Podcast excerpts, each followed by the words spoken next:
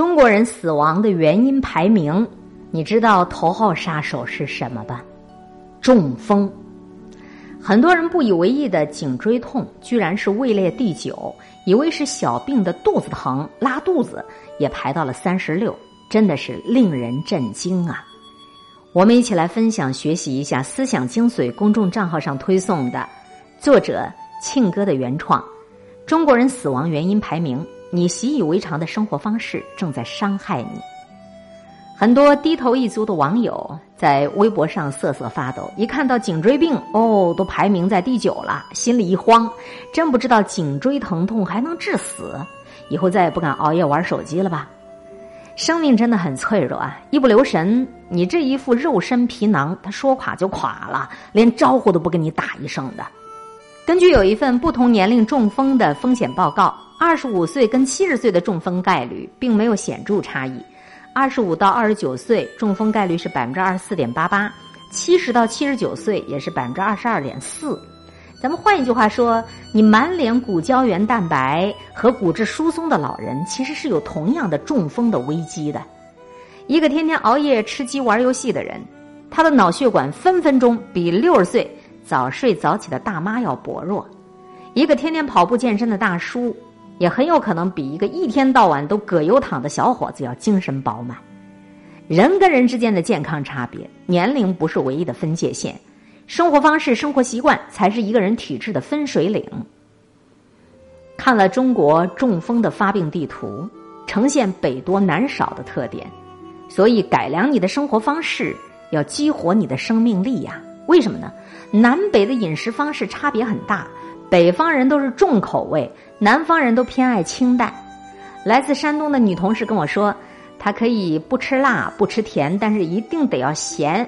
有一次跟她到楼下的小店去吃饭，她不太满意广东的清汤米粉太淡，拼命的往里面加酱油、加咸菜。我们吃同样分量的午餐，但是她吃进去的盐起码是我的一倍。她说他们家伙食都偏咸。以前呢，也听说过她爷爷已经中风躺床上好几年了，而他上一年体检也查出血压偏高，血糖不正常。《黄帝内经》老祖宗都记载了：胃过于咸，大骨气劳，短肌，心气溢呀。太咸的口味伤肾伤心气呢。饮食方式清爽简单，生活方式简单节约，这就是有效。又简单的养生方式啊！看过《鲁豫有约大咖行》吗？有一期节目，鲁豫体验了一天周润发的平民生活。周润发喜欢逛菜市场，给家里人煮饭，热爱周末约朋友爬山运动，钟情于走路、搭地铁、坐公交，完全没有有钱人的骄奢享受。周润发六十多了，精力跟身材管理三十年如一日。风度翩翩，高大威猛，笑容健康，男神魅力那是满满当当。在我看来，一个人健康优质的生活习惯和方式，除了饮食清淡、坚持运动，还得要有保持家居干净舒适的能力。有时候会看到这样的新闻：一位老人去世多时才被发现，中风倒在家里的杂物堆里。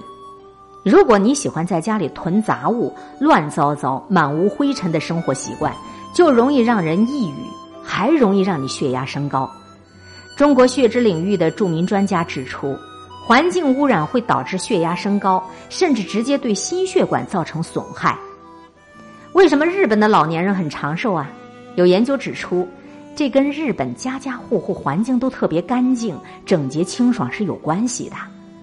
我见过一位八十五岁了，他们家特别爱干净。房子虽然已经有二十年的年龄了，但是他们家的厨房、浴室没有一点污渍，家居光亮，没有灰尘，各种小玩意儿啊、书籍呀都摆放的井井有条。作为客人，我有一种扑面而来的舒适感，连跟人家聊天的空气都自带清新和愉悦呀。老人的长寿、健朗、思维清晰，是常年保持干净、空气流通给他的利好啊。打造健康的生命力，要改善生活习惯，从这里开始，从改变家里的环境卫生开始哦。最后想说呢，你还得要调节情绪，做一个天生的快活人。比如看一部搞笑的电影，能够让你身体内多分泌百分之二十七的内啡肽，帮助睡眠和细胞修复人体激素含量，随之能够提高百分之八十七。所以日常生活当中多笑一笑是特别划算的事情。笑得特别开心的时候，能够减压，能够降低心脏病的概率。杨绛先生说：“痛苦是不能直面的，只能逃避。”这也是他活到一百多岁，在人生的边儿上总结出来的心得。当他想念钱先生和女儿的时候，就抄一抄他的怀具诗存，感受他的灵魂，让心情平静。你看，事情已然这样，你越是沮丧。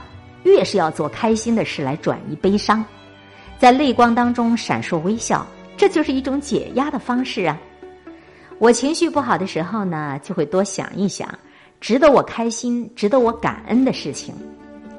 感恩和满足这些个情绪，能够刺激你的体内催产素的生成。当这种人体的催产素含量上升，就会随之释放出大量的 DHEA。